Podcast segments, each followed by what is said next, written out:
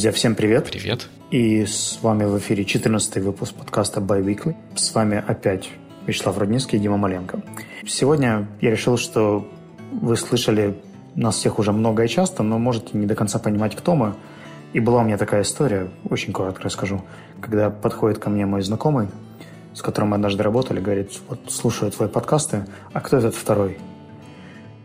И я сам задался вопросом, а кто же этот второй? И понял, что кроме какого-то общения на конференциях, я не так уж и много знаю про Диму, как про эксперта, как про человека, который профессионал в своей отрасли. И думаю, что сегодня я поспрашиваю Диму о том, кто он и с чем его едят. Что скажешь? Давай попробуем. Хороший вопрос, конечно, кто этот второй? Логичный вопрос, после него третьим будешь. И это, кстати, тоже вариант, но обсуждать его будем не сегодня. Итак, я бы начал, наверное, издалека. В принципе, мы частично это затрагивали в подкастах, но просто чтобы прояснить от начала до конца. А, Дим, откуда берутся CTO? В смысле вопрос про бэкграунд. Да? То есть как, как становятся Chief Technology Officers, что для этого в твоем случае потребовалось, через какой путь ты очень коротко, если самые базовые uh, milestones – Хороший вопрос. Я не, не знаю, можно ли на него ответить коротко, потому что мне кажется, что надо ответ или размышление на эту тему начать с того, а кто же такой CTO, и сразу сказать, что, наверное, от компании к компании, от человека к человеку разный смысл вкладывается в эту должность, э, что ли. А вот в моем случае CTO это предводитель, предводитель разработчиков. Вот в таком вот смысле. Он не, хотя иногда и главный разработчик, но первая его задача все-таки быть предводителем разработчиков, а не самому чего-то э, чего-то разрабатывать. И вторая, это как бы первая роль предводителя разработчиков. И вторая роль это такой вот парламентер, что ли, или дипломат между миром бизнеса и между миром технологий есть он должен бизнесу как бы объяснять, что можно сделать с помощью технологий и где технологии могут дать какие-то преимущества или где мы должны что-то делать дополнительно, чтобы, не знаю, закрыть, ликвидировать какие-то бреши э, в нашем технологическом решении. И точно так же тем людям, которые занимаются технологиями, собственно, разработчикам, объяснить рассказать, в чем же важность того, что они делают. Не в том смысле, что разработчики не ощущают важности того, что они делают, а в чем практическая прикладная важность того, что они делают. Почему пользователи или какие-то партнеры или клиенты используются нашим продуктом.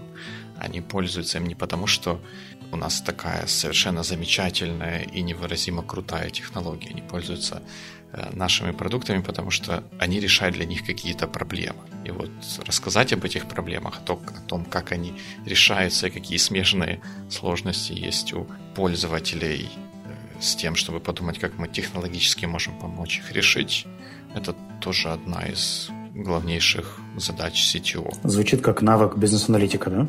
Ну да, наверное, поэтому я перед этим был бизнес-аналитиком. Вот я не знаю, что, что меня привело к такой позиции, это то, что я ну, люблю технологии, люблю, люблю программировать, люблю лишь решать такие вот сложные, э, системные какие-то задачи. Я люблю видеть, как работают системы и предсказывать одевать шапку оракула и предсказывать, как они будут себя вести, если в них вносить какие-то э, какие-то изменения. И из всех разных ролей, в которых мне приходилось бывать за все это время, за, за все, за все мое время, начиная от простого разработчика, проект-менеджера, руководителя целого подразделения компании, бизнес-аналитика, такого засланного казачка, который работает на стороне клиента и координирует работу удаленной э, команды. Вот роль вот такая вот сетев в том виде, в котором я ее описал, наверное, для меня самая не то чтобы комфортное, но самое, самое интересное, где мне приходится касаться очень, очень разных вещей, выстраивать их в какую-то какую-то систему и развивать это все каким-то, двигать это к каким-то новым целям или достижениям. А вот если бы ты пошел выше или дальше, или глубже, и искал себе кого-нибудь, кто пришел бы тебе на замену, какие бы пять самых главных навыков или компетенций этот человек должен был бы иметь, чтобы быть CTO в Ролапе? Сложный вопрос. Потому что роль человека в команде, в конкрет, конкрет, роль конкретного человека в конкретной команде, она очень специфична, ее очень сложно повторить. Вот нельзя сказать, что CTO не знаю, Фейсбука будет хорошим CTO Роллапа, потому что он хороший CTO в Фейсбуке.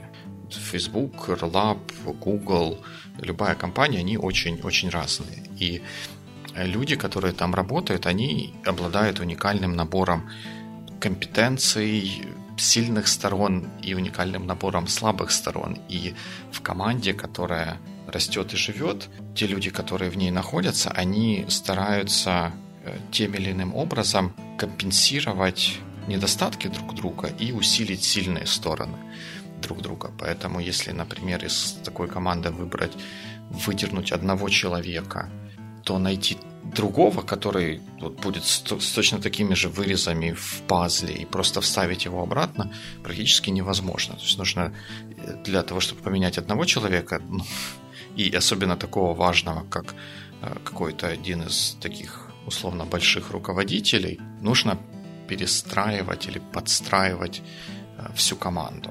Поэтому вот если я скажу про вот эти вот пять компетенций, а, а я о них скажу, это все равно не будет означать, что можно взять меня, кинуть под автобус и поставить какого-то другого человека. Не потому, что я такой незаменимый, а потому, что динамика командной работы, она вот, вот такая.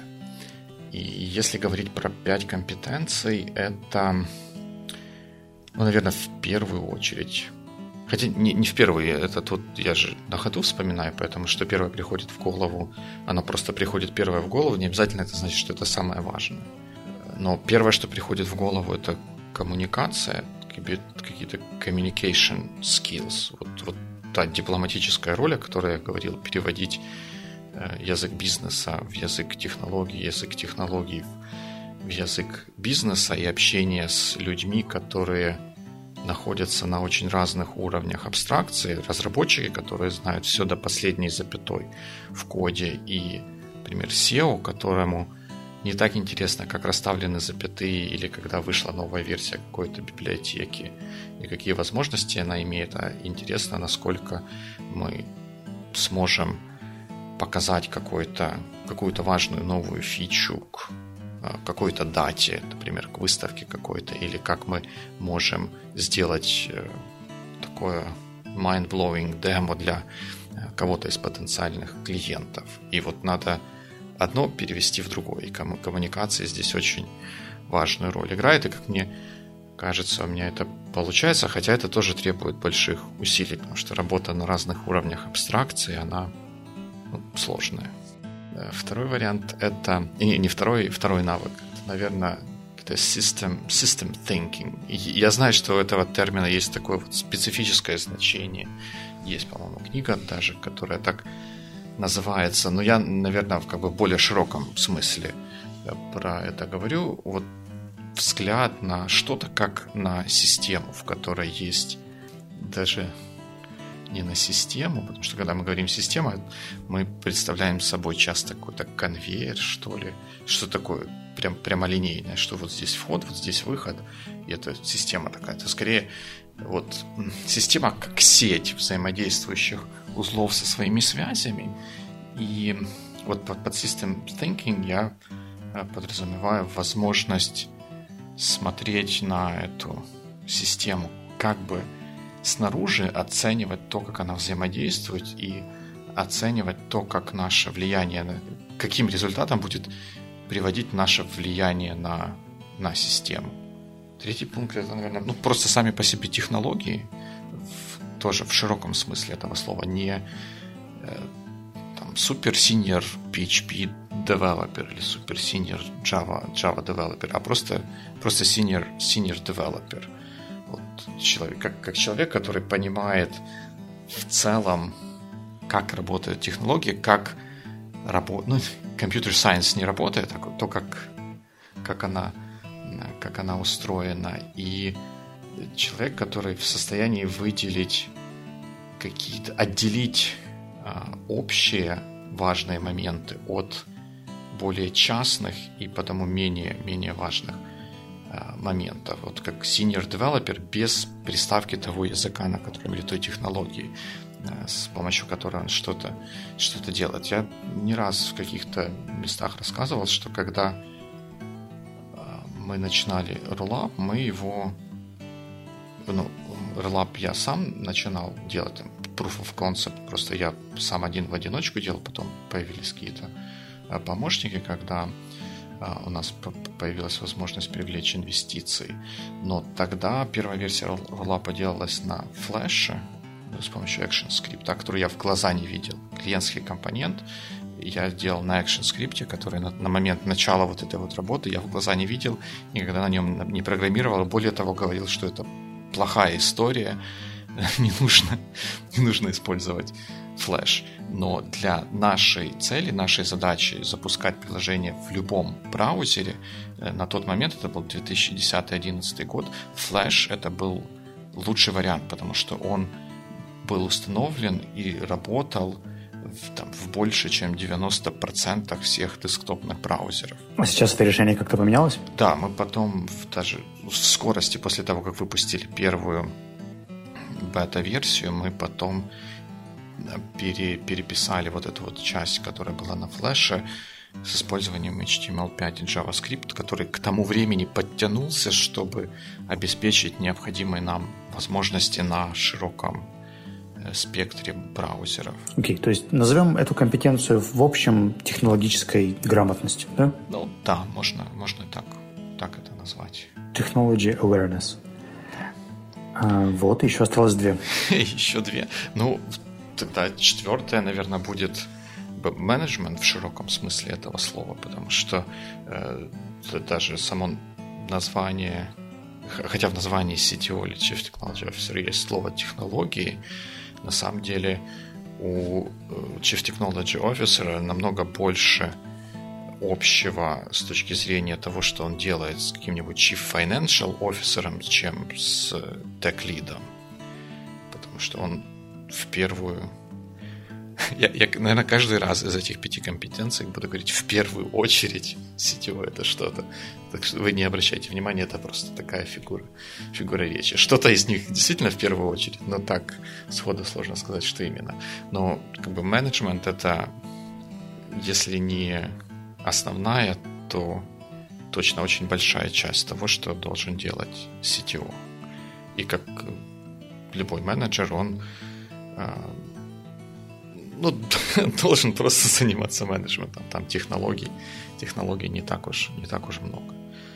Это четвертая история такая банально, банально прозаичная. И пятая, не знаю, наверное, он должен хотеть что-то сделать, какой-то след э, в истории оставить или, ну, как минимум, быть заинтересованным в том, что он делает beyond like getting salary or something.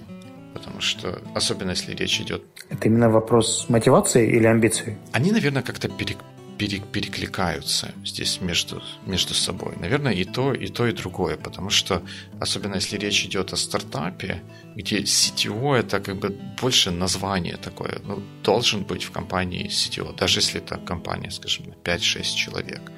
Просто надо, там, когда общаешься с инвесторами или с какими-то потенциальными клиентами, они при, привыкли, что есть определенная, ну, если не, не иерархия, то есть определенная какие-то названия или ярлычки, которые навешиваются у людей, которые позволяют лучше понять, какую роль они играют в компании, какую ответственность они там имеют и какого рода решения они могут принимать, то для, даже для небольшой компании, вот по CTO это вот там меньше chief, меньше officer, такой вот technology, предводитель, предводитель технических э, людей. В маленькой компании, в стартапе обязательно не бывает такого, чтобы не было момента, когда все идет достаточно плохо, как-то, ну, какой-то вот кризис а, возникает, и при этом, чтобы через этот кризис пере, преодолеть или переплыть его, ну, как корабль, когда попадает в шторм, нельзя просто так вот сложить весла, там где-нибудь в трюме подвеситься на я не знаю, как, как это называется, в люльку или в койку такую вот морскую и ждать, пока шторм пройдет. Надо грести, надо ставить паруса, надо, в общем, делать все, что, все, что ты можешь сделать. И, как правило, это выходит далеко за пределы какого-то такого вот формального, формального job description или еще чего-то, за что, за что платят, платят деньги. И э, вот CTO, как один из э, ключевых людей в любой компании должен быть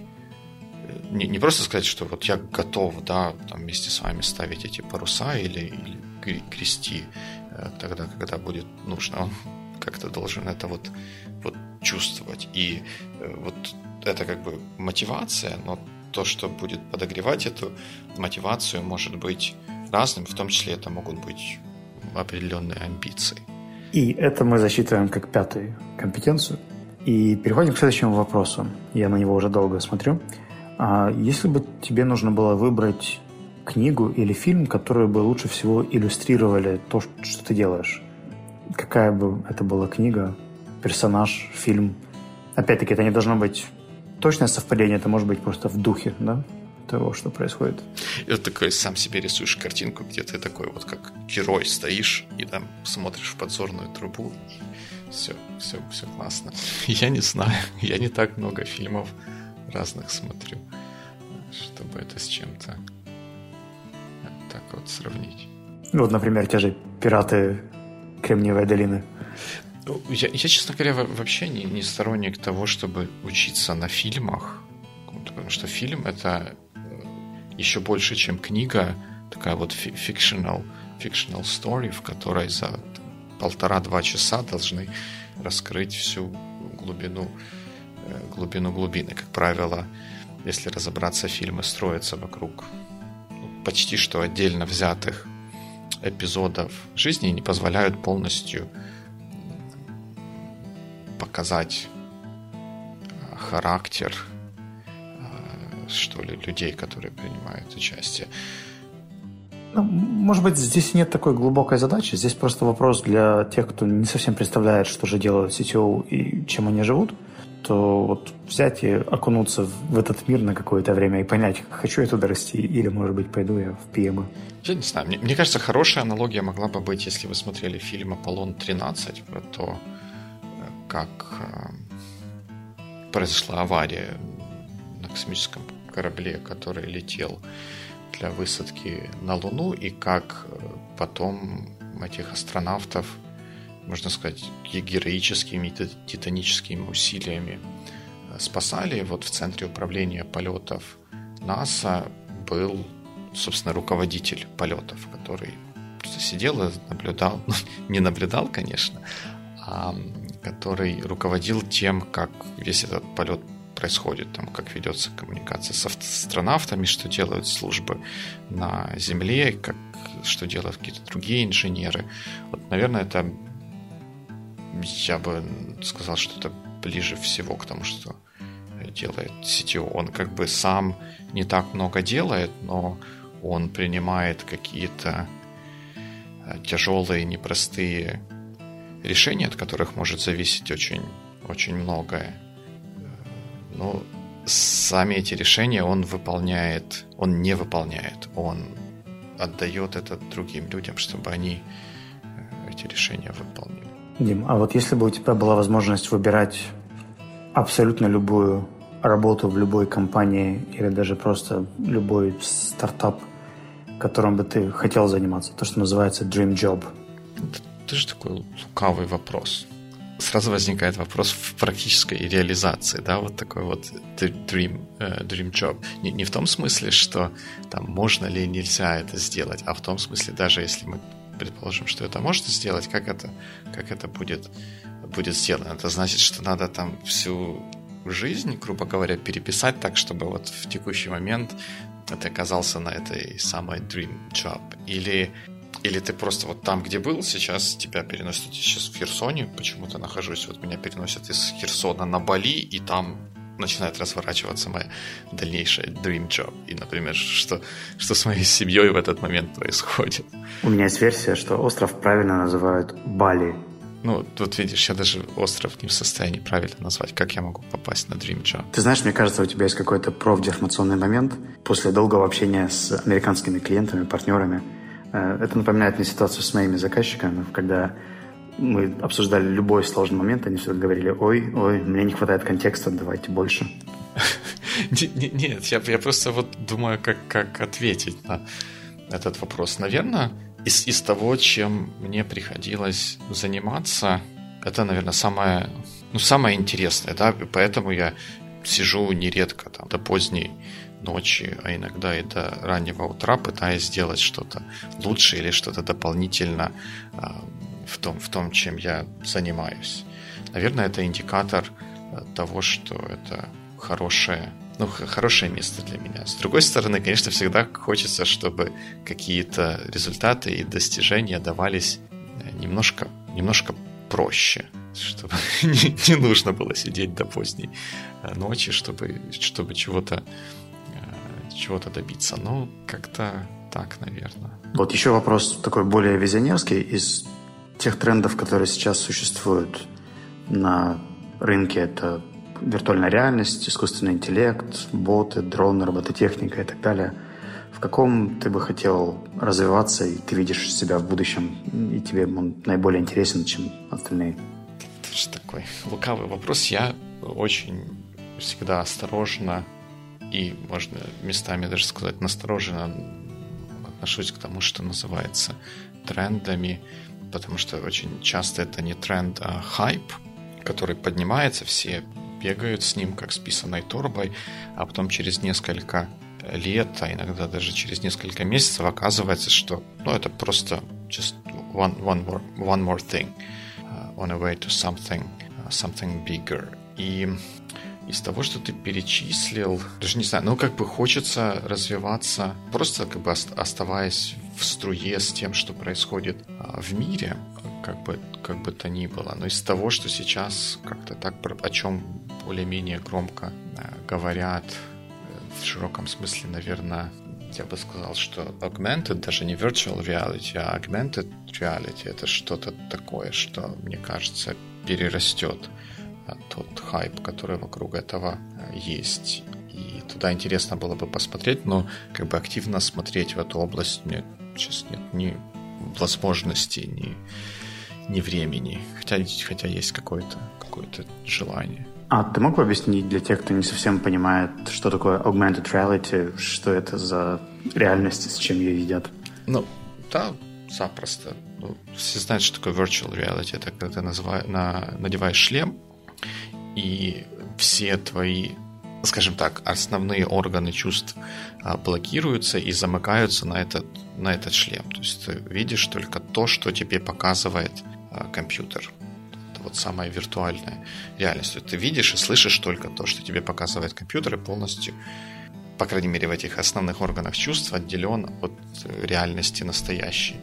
А augmented reality — это то, что на русский переводится как дополненная реальность, это такая, не знаю, назвать ли это технологией или концепция, в которой э, существующая объективно вокруг тебя реальность дополняется какими-то виртуальными элементами, которые, с которыми ты можешь как-то взаимодействовать при помощи некого компьютерного устройства. Ну, примером uh, augmented reality может быть то, что ты приходишь покупать дом, какой-то, естественно, ты его покупаешь в таком, в пустом виде, там нет никакой мебели.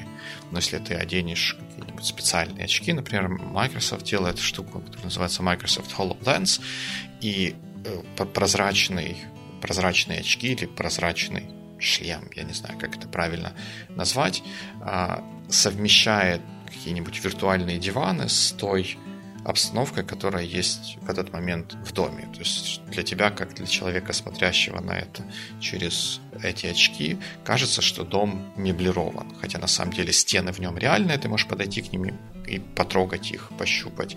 А мебель там нереальная, а, а наоборот виртуальная. А вот эта штука, которую показывали в фильме с Томом Хэнксом про голограмму для видеосвязи, это тоже компонент augmented reality или это что-то другое? Ну, это, наверное, да, это, наверное, близко к а, вот этой вот augmented reality, за, за исключением того, что оно э, не персонализировано, то есть у тебя нет... Оно существует как бы как отдельный объект, вокруг которого ты можешь ходить. Э, ну, так, как, ну, как телевизор, грубо, грубо говоря, да. А вот если ты одеваешь это на себя и то, то, что ты видишь, синхронизируется с, движ... с твоими движениями, поворотами головы, а, то это ну, как бы такой вот следующий следующий шаг. Ну, что, что говорить, вот э, на этой неделе, на этой, на этой неделе неправильно говорить, потому что сейчас понедельник, значит, на прошлой неделе э, все начали носиться э, с писаной торбой, которая называется Pokemon Go. Это новая игра от Nintendo, которая как раз основана на вот этой вот augmented reality. Надо ходить по реальным настоящим местам и находить покемонов. Я, правда, сам не играл, поэтому э, мои рассказы... Не, не верьте моим рассказам об этой игре, но она, эта игра набрала совершенно сумасшедшую популярность, и весь твиттер пестрит фотографиями людей, которые где-то, где-нибудь в парке ходят, влупившись в экраны своих мобильных телефонов, там, грубо говоря, светят этими телефонами в разные места и ищут спрятанных покемонов. Я не знаю, зачем они это делают, какой там реворд за то, что ты находишь этих покемонов, но это прям такой вот obsession сейчас очень большой. Еще есть такой вопрос. Вот существует сейчас два мнения, которые я слышу сплошь и рядом во всех соцсетях. Они касаются тренда того, как все пытаются попасть в IT-компании, войти в IT, зайти в IT, выйти в IT и так далее. И здесь есть два полярных мнения. Есть часть людей, которые считают, что это очень положительно и позитивно, и это повлияет хорошо на профессиональный рынок, на рынок кадров и вообще скажется хорошо для экономики Украины. А второе мнение, что это в принципе просто маркетинговый ход, и на самом деле такого спроса нет, на этом просто наживаются учебные центры, и большинство этих курсов нужны не для того, чтобы подготовить профессионалов, а просто чтобы попасть в тренд и заработать. Я, надеюсь, я надеялся, что ты задашь такой альтернативный вопрос. Там что, что-то, что-то или что-то, что-то. Я бы тогда ответил «да», и все было бы хорошо. Но на, на такой конкретный вопрос «да» не ответить. Я, я думаю, что есть a little bit of both. С одной стороны, улучшение качества образования – это то, что, безусловно, нам в долгосрочной перспективе э, поможет. И точно так же я уверен, что достаточно большая доля того, что сейчас происходит, это просто хайп и э, попытки ну, попытки нажиться, наверное, звучит грубо, но попытки как-то заработать на э, таком вот повышенном интересе тому, чтобы найти работу в IT. Я далек от мысли, что человек, который просто три, три месяца где-то поучится на курсах, будет хорошим, хорошим специалистом. И таким специалистом, который поможет двигать не только технологическую отрасль в, в Украине вперед, но, вернее, наоборот, он точно не сможет двигать мировую технологическую отрасль вперед. И есть большие сомнения, сможет ли он двигать э, украинскую технологическую отрасль э, вперед. А без такого вот движения вперед и работы на мировом уровне IT э, не приносит много, много денег.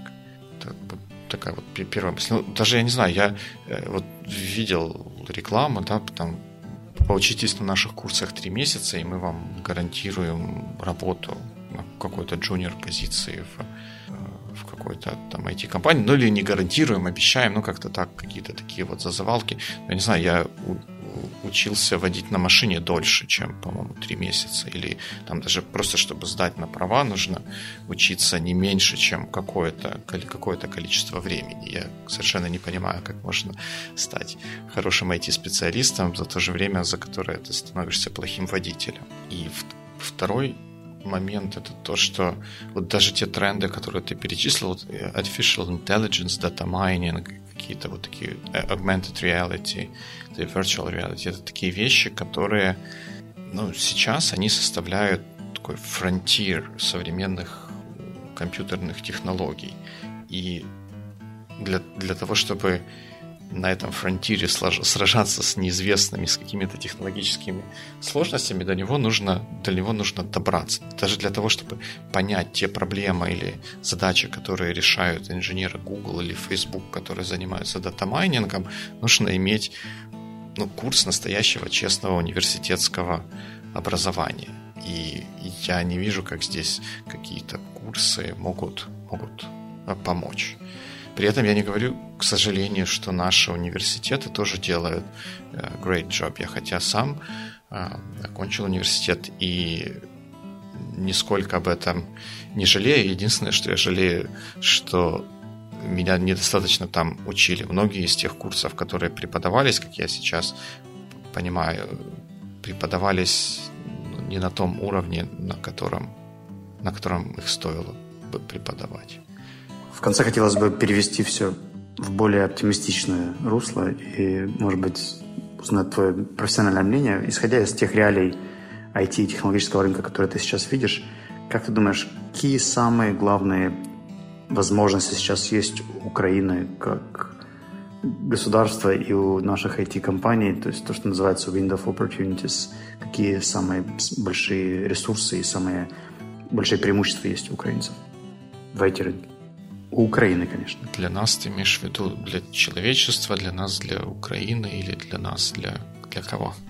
У Украины, естественно, в разрезе IT и технологий. Они есть, правильно? Можно с, уверенностью сказать, какие они.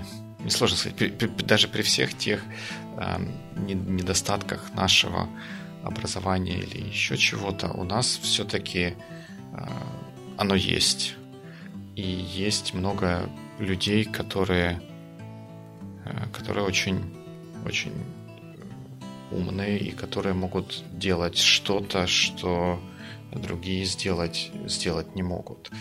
И к чему нам нужно стремиться, это к тому, чтобы создавать продукты мирового уровня и работать на вот, на вот этом вот самом мировом уровне, не в аутсорсинге, когда кто-то, работающий на мировом уровне, приходит к нам и отдает э, задачи, которые эм, э, которыми он не хочет занимать людей, как, других людей в своей компании, которые занимаются вот этим вот самым э, мировым, э, мировым уровнем, а самим заниматься этими задачами. Интернет и IT сделали по крайней мере, вот в этой части, в части программного обеспечения, либо каких-то таких технологий, мир совершенно плоским. Неважно, в какой, э, в какой стране или в каком месте вы находитесь для того, чтобы создавать конкурентный продукт мирового уровня и продавать его вот этим вот самым мировым уровнем и тем самым зарабатывать для себя, для своей семьи, для своей страны э, хорошие деньги.